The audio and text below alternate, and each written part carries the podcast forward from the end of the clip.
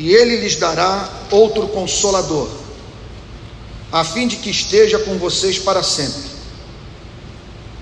É o Espírito da verdade que o mundo não pode receber porque não vê nem o conhece. Vocês o conhecem, porque ele habita com vocês e estará com vocês. Que o Espírito Santo nos auxilie a partir de agora nessa exposição das Sagradas Escrituras, em nome de Jesus. Que a igreja saia daqui realmente alimentada espiritualmente. Irmãos queridos, Jesus está partindo, está a poucas horas da sua morte e preocupado com o coração dos discípulos. O que vai ser da vida da igreja a partir do momento em que o Senhor Jesus deixar de ter contato físico com seus discípulos. E que são e quem são esses pelos quais Cristo revela especial preocupação? Se vocês me amam, guardarão os meus mandamentos. É uma passagem que revela Cristo precipuamente não preocupado com toda a humanidade, embora o amor universal de Deus pelos seres humanos esteja presente em todas as páginas das Sagradas Escrituras. Contudo, nessa sessão do Evangelho de João, observa-se uma preocupação toda especial do Senhor Jesus com um povo que é chamado de o povo que ama Cristo e que por amar a Cristo se preocupa em cumprir os seus mandamentos. Então, é preocupação com o povo que lhe é precioso.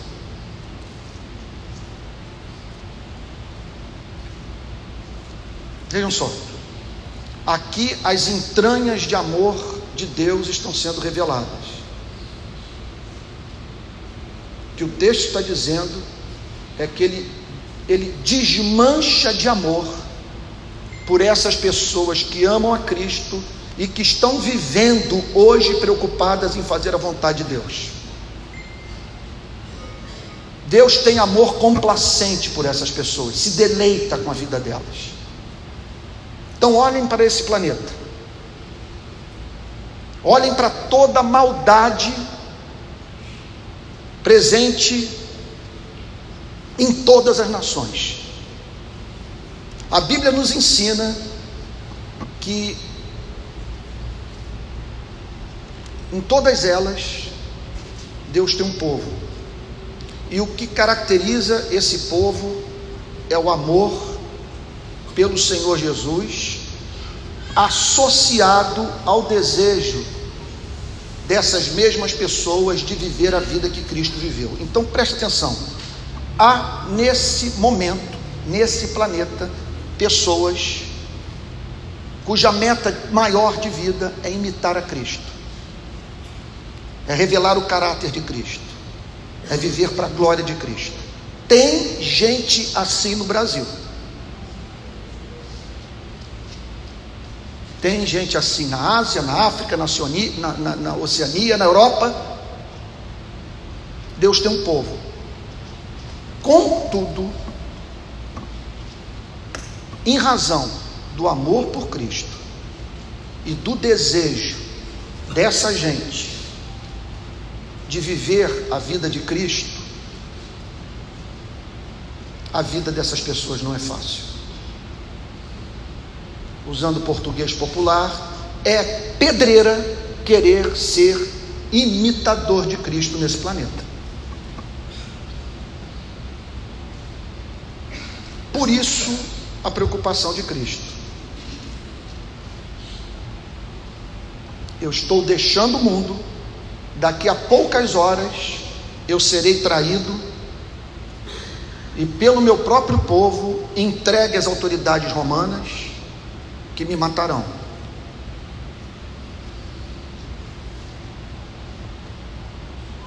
Estou partindo, tendo inoculado na mente e no coração de alguns seres humanos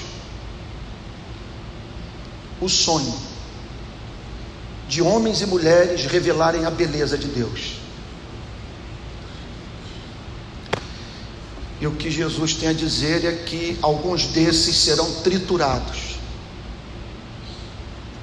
massacrados, moídos.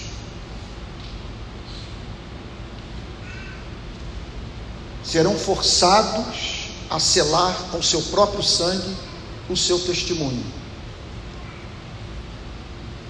Por isso, portanto, o Senhor Jesus trata nessa passagem de apresentar uma consolação para a vida desse rebanho considerado por Deus composto por ovelhas enviadas para o matadouro. É essa a nossa vocação. O chamado cristão é: vinde após mim e morra. Seguir a Cristo é luta diária, é ser objeto de contradição, é passar pela experiência do escárnio, de ser odiado, ora, em razão da sua associação com o nome de Cristo, e ora, em razão do seu compromisso com os valores ensinados por Cristo. E Cristo tem uma palavra de consolação para dar para esse pequenino rebanho, para dar para você, que está enfrentando as lutas inerentes ao exercício da vida cristã. Está você passando por provas pelo simples fato de ser cristão? Cristo tem algo a lhe dizer. E o que ele tem a lhe dizer? Que a Trindade está empenhada em cuidar de você. Essa é a mensagem dessa passagem. Ele olha para você na sua agonia, nas calúnias que são dirigidas contra a sua vida, no estrago que pessoas estão fazendo na sua reputação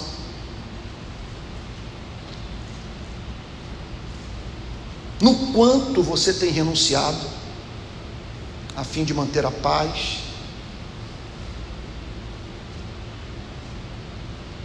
E ele tem a lhe dizer que se deleita na sua vida e que o ama. Que os cabelos da sua cabeça estão contados. E que a Trindade não vai desampará-lo nunca. Essa passagem é uma passagem trinitária, porque revela o amor do Pai, do Filho e do Espírito Santo pela igreja. Em primeiro lugar, essa passagem revela o amor do Filho. O que que o Filho fez por você e por mim para que provássemos dessa redenção? Se vocês me amam, guardarão os meus mandamentos, eu pedirei ao Pai e ele lhes dará outro consolador. Eu não vou falar tudo o que se pode falar sobre o amor de Cristo pela igreja.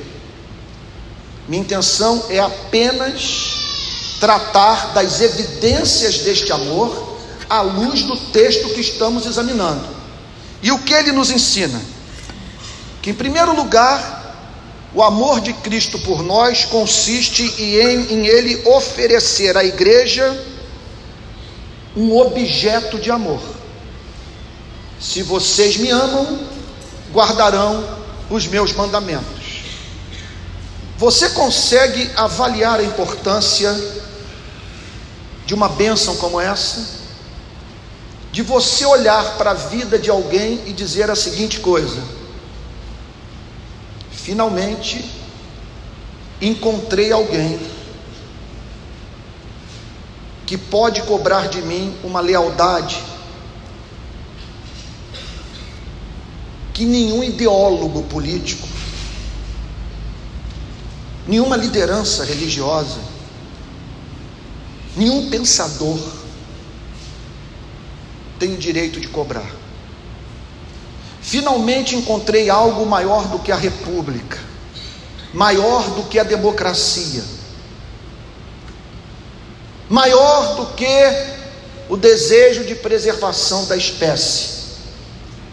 Encontrei um ser amado ou amável, encontrei um ser excelente, encontrei alguém para quem eu posso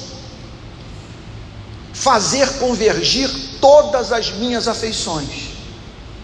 Eu agora tenho alguém a quem eu amo, alguém diante de quem eu me curvo, alguém que pode exigir a minha fidelidade mais radical.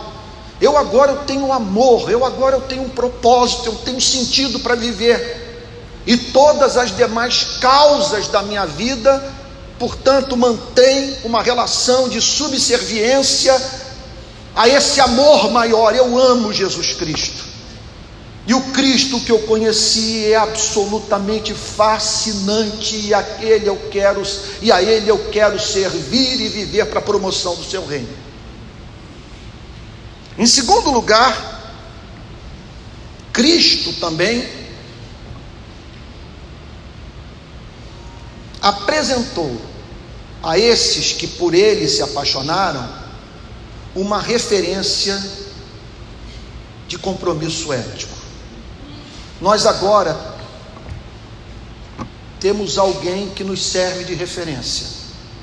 Não estamos mais perdidos, não estamos mais no mar sem praias, sem referência na vida.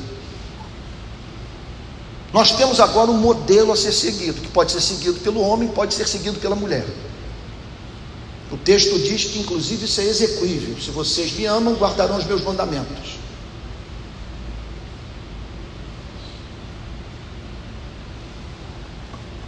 Portanto, finalmente, nós estamos diante de alguém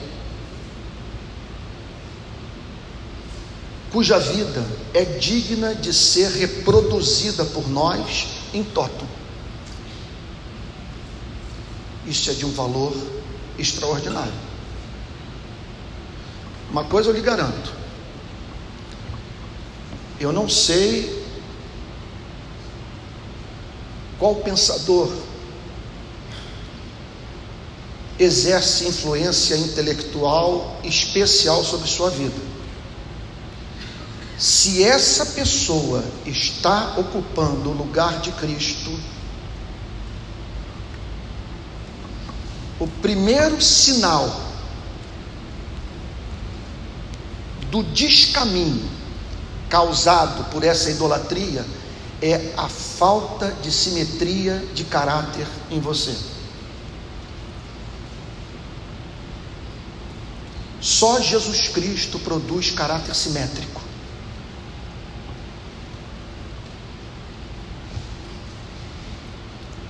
Entra na casa do rico do corrupto, do corruptor, para redimi-lo, sendo acusado de se associar a corruptos. Anda pelas ruas em busca do necessitado, alimentando os famintos, curando os enfermos, tocando na ferida dos socialmente excluídos e dizendo que viera para pregar o Evangelho aos pobres. Nós o encontramos nos, nós o encontramos nos vales, pregando o Evangelho, ensinando e curando, mas o vemos também no monte, buscando a presença do Pai.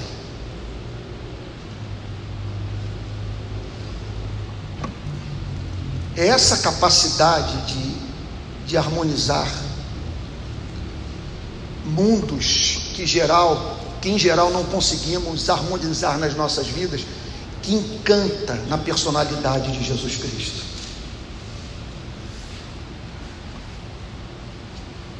E ele é chamado nessa passagem de o Consolador.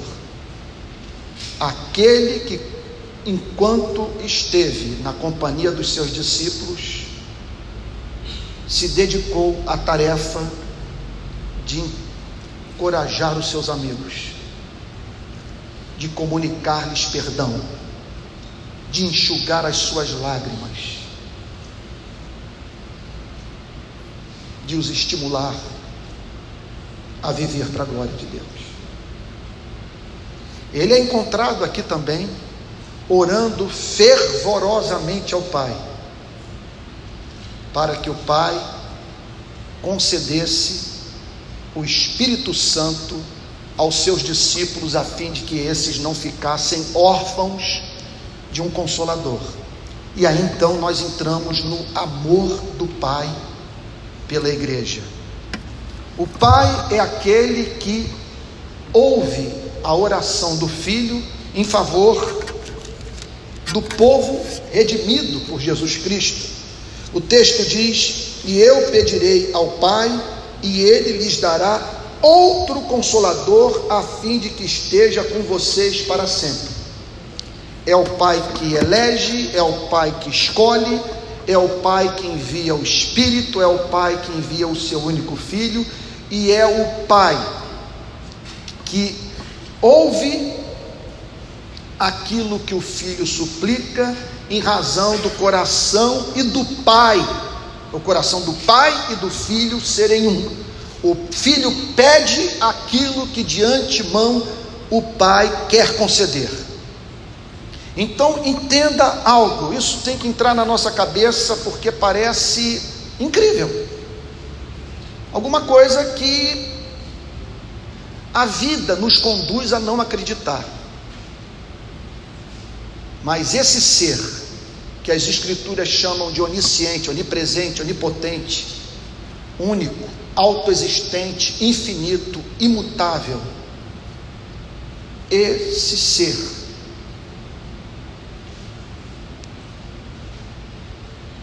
se afeiçoou por você. Ele é o Pai.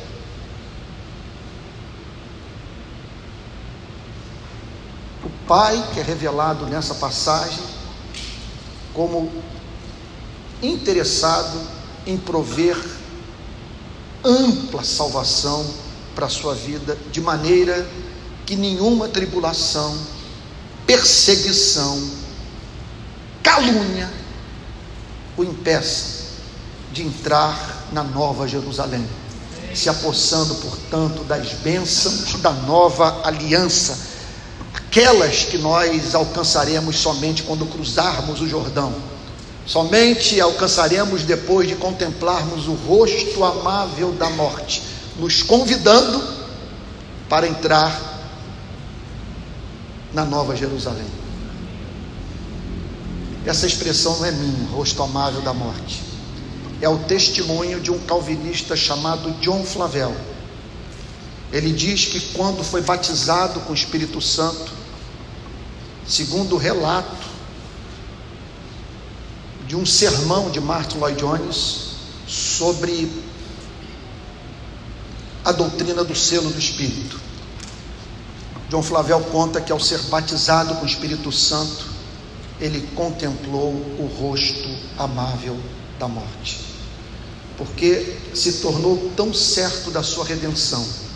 Os céus lhe foi apresentado como algo tão amável que ele passou a ver a morte como uma amiga em razão do fato da morte abrir as portas para que o crente entre é, no pleno estado de usufruto de todas as glórias da salvação, a começar pela contemplação da beleza de Deus, a chamada visão beatífica.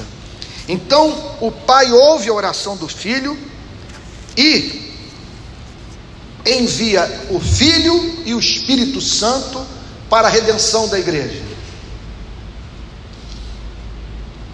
Portanto, nós não estamos diante de um Deus relutante em ouvir a oração do seu único filho em favor dos seus amigos. Deus, o Pai, é apresentado nessa passagem como Deus que enviou o seu único filho para a nossa redenção e que enviou o Espírito Santo para aplicar a obra da redenção no coração da igreja. Por isso, essa oração, irmãos, é algo de tirar o fôlego. Num contexto de avivamento, quem sabe depois do que Deus vai fazer aqui na próxima sexta-feira, ler uma passagem como essa é coisa de fazer a igreja cair de joelhos. Porque pare para pensar nesse colóquio santo. Pare para pensar nisso. Irmãos, tudo isso é real.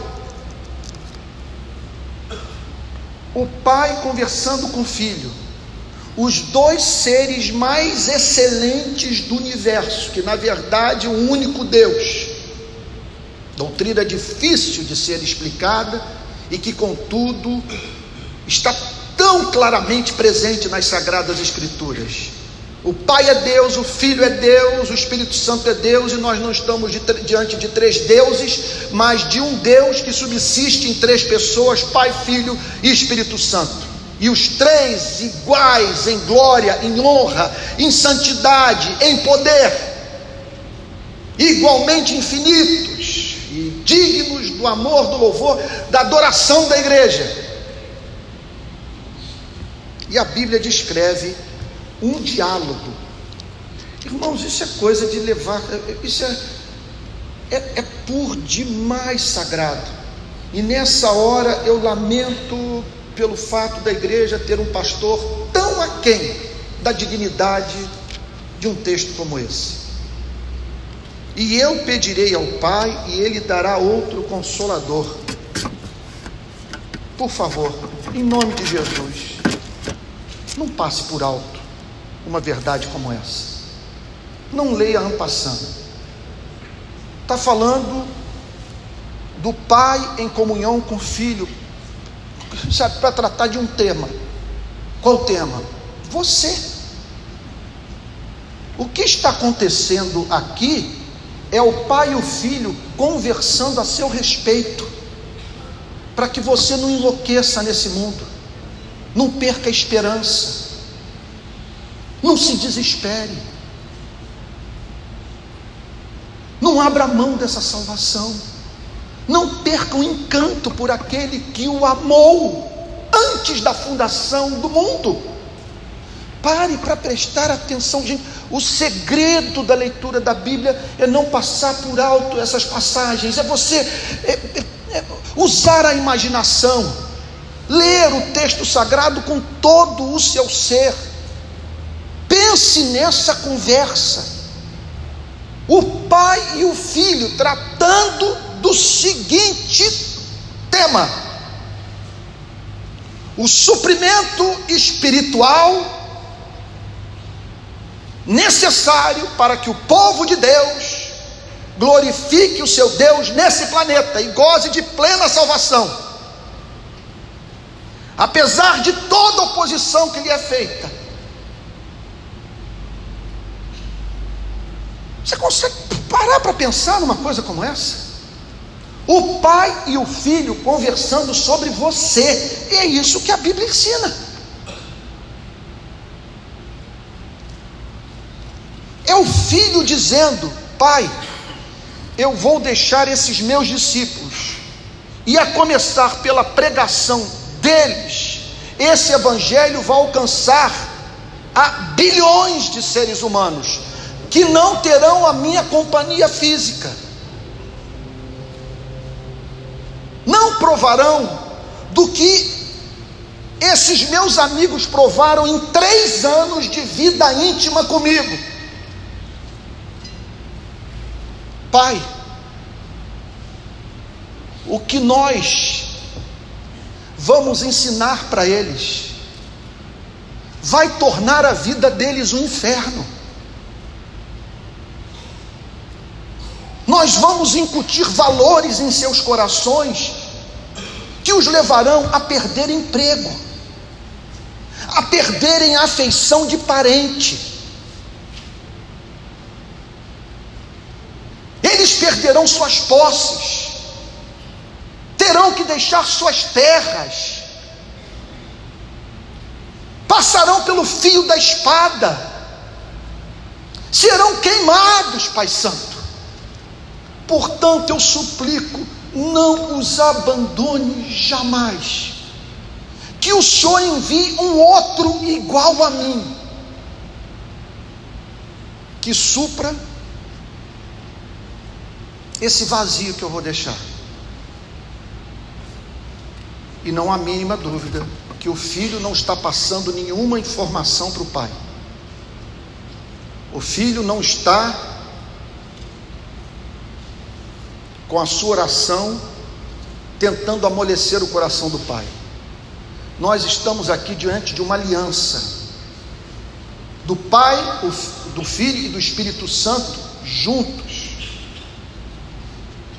num complô celestial, cujo objetivo é salvar você.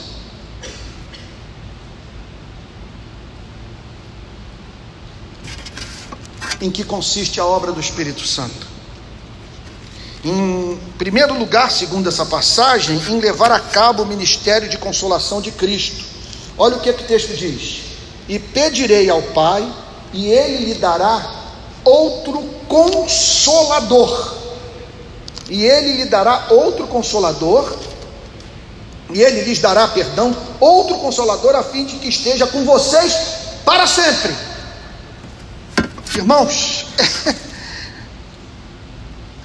simplesmente o Espírito Santo foi enviado para fazer pela igreja o que, o que Cristo fez durante os seus três anos de convívio com os seus discípulos. A obra do Espírito Santo é levar a cabo o ministério de conciliação. Mais uma vez, a tentação de pegar no microfone e ficar andando pela plataforma. Porque o que está me vindo agora, eu espero que vocês sintam o que eu estou sentindo. Porque o que essa passagem está dizendo é que em toda sede que experimentemos, seja existencial, espiritual, quando nos pegamos em busca de um sofrimento, de um suprimento para a depressão que bate a porta do nosso coração. Eu não sei o que é depressão, eu sei o que é ser acossado por ela. Eu não sei, pela infinita bondade de Deus, o que significa acordar de manhã com vontade de não sair da cama. Não sei, nunca vivi isso. Não tenho ideia do que isso significa. Mas eu sei o que significa ser tentado pela loucura.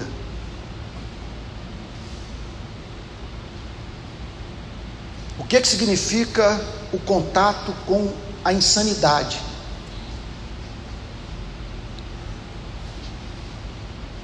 A pressão exercida pelo no espírito do cristão, quando esse olha para o ideal das sagradas escrituras e contempla esse mundo.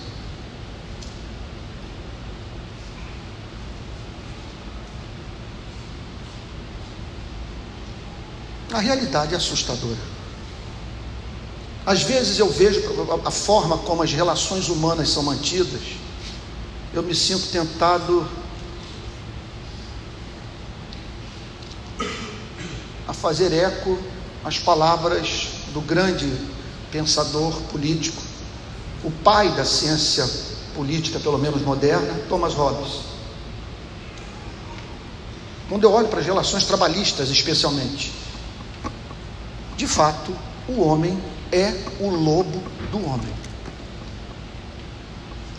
Aí você olha para as injustiças, para o fosso entre ricos e pobres, para as crianças vítimas de bala perdida, para a avó catando a massa encefálica do filho no complexo do alemão, colocando de volta na cabeça, depois de ter levado um tiro de fuzil, julgando que com isso ajudaria um médico a salvar a vida do seu netinho. Eu sei que é isso. O que, que é você dizer o seguinte, Senhor, segura a mão, senão eu afundo. Eu não dou conta dessas informações, Senhor. Eu não dou conta.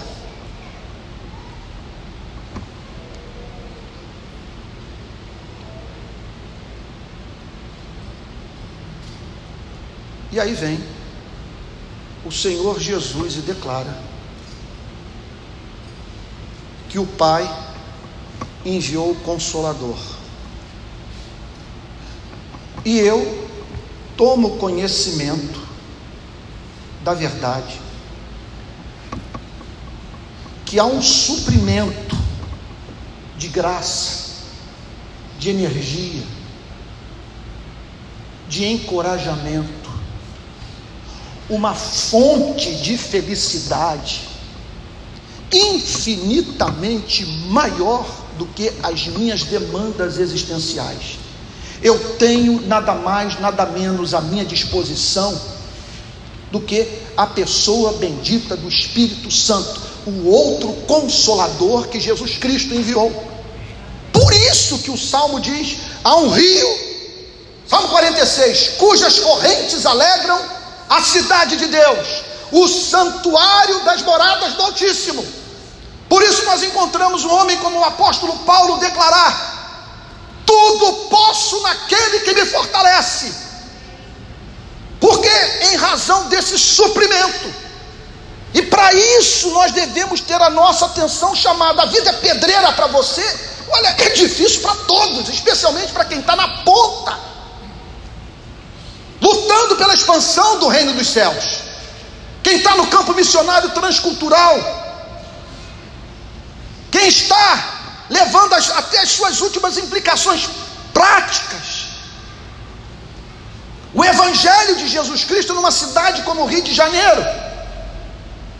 Não falta motivo para depressão, para angústia, para melancolia, para o cinismo e as tentações. Confesso a vocês, meus amados irmãos, como fui, como tenho sido terrivelmente tentado nessa cidade. Quando você ouve, por exemplo, que alguém chegou e botou dez meninos assim, dez garotos, um do lado do outro e fuzilou todos. O que é um amante diante de uma coisa como essa?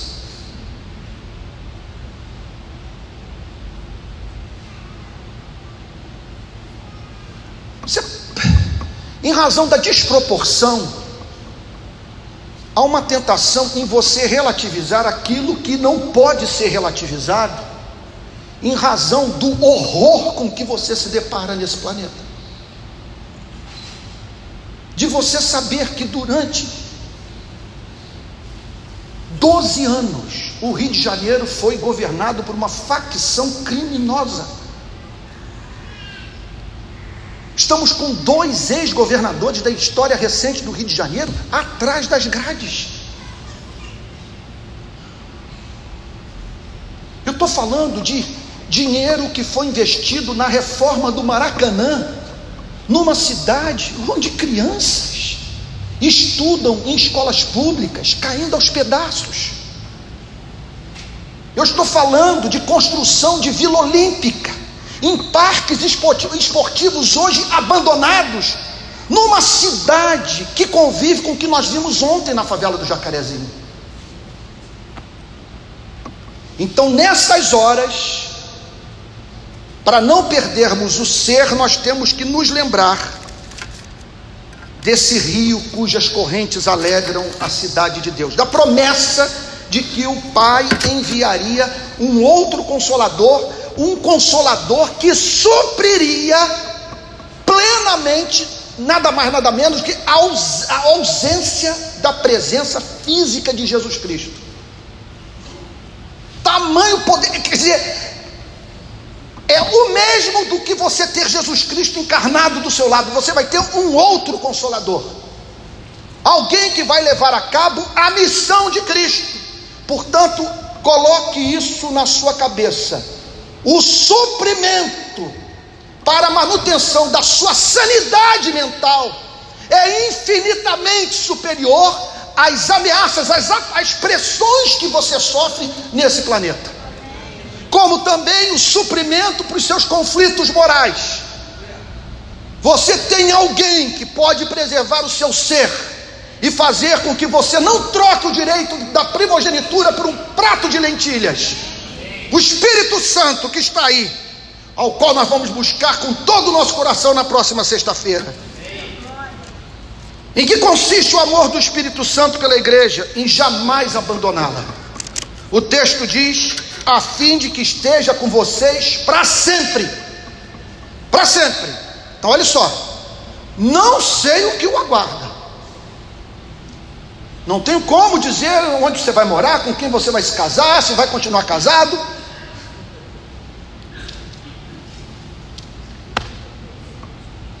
Como será o amanhã? Responda quem puder. Eu não sei. Mas uma coisa eu sei. Do ponto que se encontra hoje até o seu último fôlego de vida, o último batimento cardíaco, o Espírito Santo vai estar colado em você. Porque ele vai estar conosco até a consumação dos séculos. O texto é claro, a promessa é para que esteja conosco para sempre até o retorno de Jesus Cristo. Essa fonte nunca se esgotará. Jamais. Jamais. E nós temos que nos manter firmes nesta fé.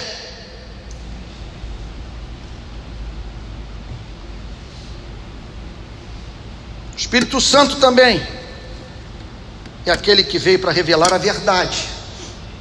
Olha o que, é que diz o verso 17: é o Espírito da verdade Isso é lindo. É o Espírito que abençoa a nossa vida intelectual. É o Espírito que revela a verdade. É o Espírito que faz com que a verdade revelada seja registrada mediante inspiração de modo infalível. E é o Espírito que ilumina o material revelado que foi registrado de modo infalível. Ele é o Espírito da revelação é o espírito da inspiração e é o espírito da iluminação. É o espírito da verdade que ensina teologia a você e a mim. É o espírito, portanto, que nos permite, a partir do enquadramento intelectual das Sagradas Escrituras, fazer sociologia, antropologia, ciência política. Entre, ou, entre o exercício de outras disciplinas mais do campo do pensamento humano, ele é o espírito da verdade. Por isso, onde quer que ele esteja de fato operando presente, a verdade se manifestará, especialmente as grandes verdades referentes à condição humana.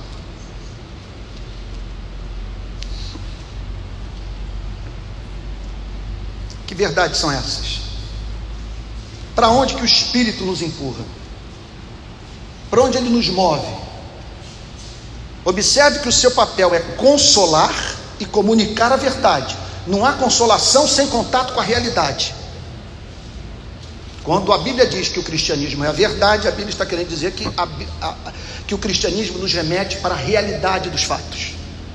Permite que você viva no mundo tal como esse mundo foi criado pelo Deus Todo-Poderoso. Que verdades são essas? Aqui vou plagiar o grande Jonathan Edwards, que escreveu um livro intitulado Os Sinais Distintivos da Presença do Espírito Santo numa Igreja. E o que ele diz? Não se impressione com pessoas levantando as mãos, caindo de joelhos, gritando, subindo na cadeira. Não avalie uma operação do Espírito Santo por esse gestual, que não desqualifica nem qualifica a obra. Porque essas manifestações podem estar presentes onde não há gota de verdade, emocionalismo puro.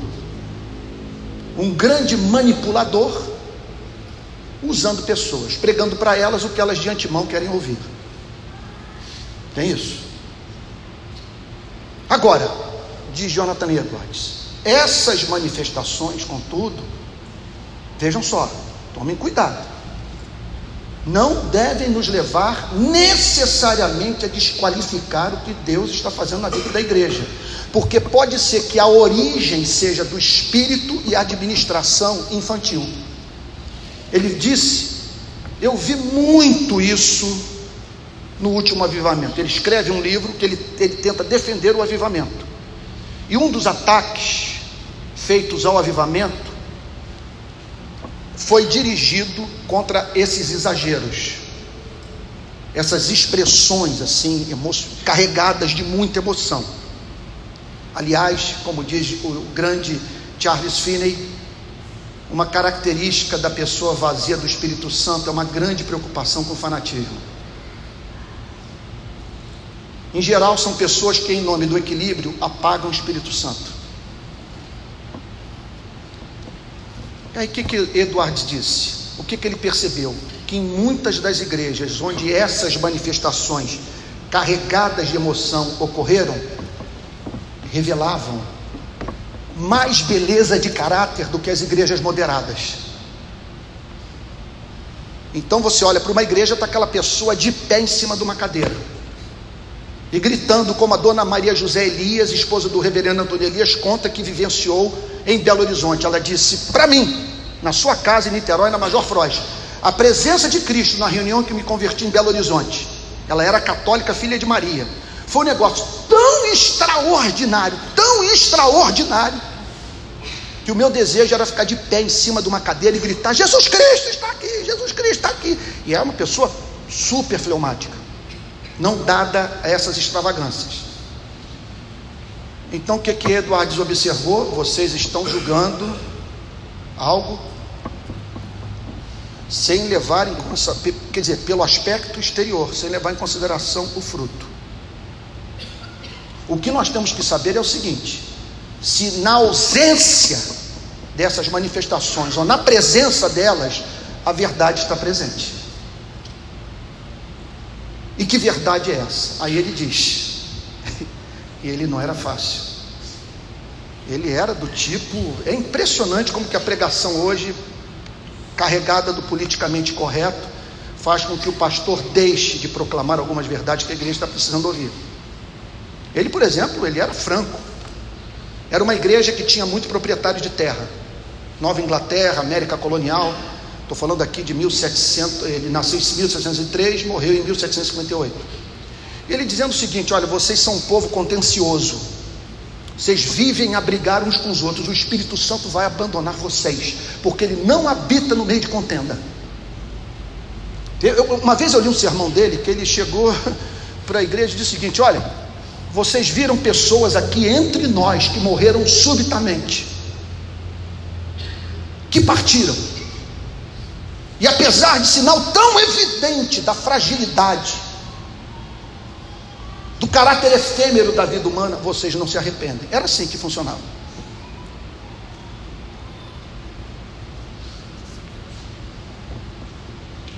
E aí ele diz: onde quer que o Espírito Santo esteja presente, independente dos sinais, ali vai ter amor. A questão é o seguinte: as pessoas estão gritando, estão caindo de joelhos ou estão ali sentadas, sem manifestação física, expressão emocional assim visível diante da pregação da palavra de Deus, não importa. Queremos saber o seguinte: amor. Essa igreja Nessa igreja, os seus membros têm amor uns pelos outros, têm amor pelos perdidos e amam a Deus. Outro ponto: há amor pelas sagradas Escrituras. Onde quer que o Espírito Santo atue, amor pelas sagradas Escrituras. É interessante observar isso, que muitas dessas igrejas que nós consideramos malucas, vivem o Evangelho com mais intensidade do que as igrejas que consideramos sóbrias e onde tudo é feito com decência e ordem. Igrejas que não têm o barulho e a sujeira da maternidade, mas sim a paz do cemitério. Martin Lloyd Jones diz: jamais o apóstolo Paulo escreveria 1 Coríntios para muitas das igrejas dos dias de hoje. Porque qual era o problema da igreja em Corinto? A paixão, os dons espirituais, o uso equivocado dessas bênçãos. O apóstolo Paulo querendo botar ordem num desejo intenso de pessoas terem contato direto com Deus. Hoje nada disso precisa ser dito, porque, diz Martin Lloyd Jones, né? Porque as pessoas não revelam interesse por um encontro vivo com Deus. Jonathan Edwards diz: onde quer que o Espírito Santo esteja presente, agora vocês vão entender parte da minha pregação. A igreja saberá, estará consciente de que a vida é curta, dura e incerta. Isso eu aprendi com ele. O Espírito da Verdade veio sobre uma igreja, a igreja tomará consciência do fato de que a vida é dura, é curta e é incerta. Haverá muito amor por Jesus Cristo nessa igreja. Essa igreja será movida à oração, entre outras práticas espirituais mais e virtudes, porque Ele é o Espírito da verdade. É o Espírito que se torna íntimo dos filhos de Deus. É o Espírito da verdade que o mundo não pode receber porque não vê nem o conhece. O mundo não tem interesse nisso, o mundo não entende a linguagem do Espírito Santo e a verdade que ele revela, o mundo abomina. Então, portanto, isso aqui é uma mensagem dirigida para a igreja, para aqueles que conseguem decodificar a presença do Espírito Santo no seio da comunidade da fé. E ele diz: é uma pena que eu não tenho tempo para explorar esse ponto. Eu me preparei em casa para tratar desse ponto que o mundo não vê nem o conhece, mas nós não temos mais tempo, eu tenho que terminar dentro de dois minutos. Porque não vê nem o conhece. Vocês o conhecem, porque ele habita com vocês e estará em vocês. Portanto, aqui o Senhor Jesus, em poucas palavras, apresenta um sumário das diversas operações do Espírito Santo. É o Espírito que regenera, é o Espírito que converte, é o Espírito que santifica, é o Espírito que ilumina, é o Espírito que dá poder para testemunhar, e é o Espírito, e é sobre isso que nós vamos ver na próxima sexta-feira, e é o Espírito que põe o selo do amor de Deus no coração. Eu estou certo que muitos cristãos não conhecem essa operação e que tem gente aqui no nosso meio que não passou por essa experiência gloriosa do selo, do Espírito testificando com seu Espírito que você é filho de Deus e isso arrebatando sua alma, o tomando da mais profunda certeza de que você é um filho de Deus, amado, querido, cujo nome está escrito no livro da vida. O que fazer? creia no amor da Trindade. Adore o Deus Trino. Adore o Pai, o Filho e o Espírito Santo. Esse Deus que na totalidade do seu ser está empenhado na sua redenção. E por fim, busque a provisão do Espírito. O Consolador está aí. É um rio que passa pela igreja, e do qual você e eu devemos beber. Se alguém tem sede, venha a mim e beba. Do seu interior fluirão rios de água viva. Eu não ousaria entrar num sermão como esse, não tem tempo para isso, sobre os fatores inconscientes dos estados de melancolia, nem dos fatores químicos. Lado inconsciente eu deixo para a psicanálise, lado fisiológico eu deixo para a psiquiatria. Agora, como pastor, eu penso que não é cruel eu declarar que deve fazer parte desse seu diagnóstico referente ao seu estado de alma o fato de você estar entristecendo o Espírito Santo ou não. Se o Espírito Santo é entristecido, ele suprime suas consolações. E você de fato vai se sentir num estado mental deplorável. E outro ponto. Jamais vou dizer para você não tomar ansiolítico, não procurar terapia. Seria um suicídio intelectual diante de toda a contribuição que essas ciências nos têm dado, a fim de que entendamos o funcionamento da nossa alma. Agora, como pastor, você não está aqui ouvindo um psiquiatra, nem um psicanalista, você está ouvindo o ministro do Evangelho. Eu tenho que perguntar a você: você já foi batizado com o Espírito Santo? Você já foi selado? Você está cheio do Espírito Santo? Você tem buscado o Espírito de Deus com todo o seu ser? Você sabe o que é dirigir o carro e ser tomado na Joatinga, no, na Vieira Solto, no caminho para o trabalho, na linha amarela, na linha vermelha, enquanto você dirige o Espírito Santo lhe apresenta Jesus Cristo, e as lágrimas são derramadas, e você prova de alegria indizível e cheia de glória. Você sabe o que é isso? Você sabe o que é ler esse livro e a lágrima manchar suas páginas?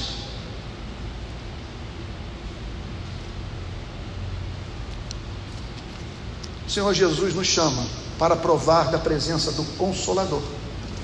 Provisão da Trindade para esse presente momento das nossas vidas. Vamos ficar de pé e vamos orar?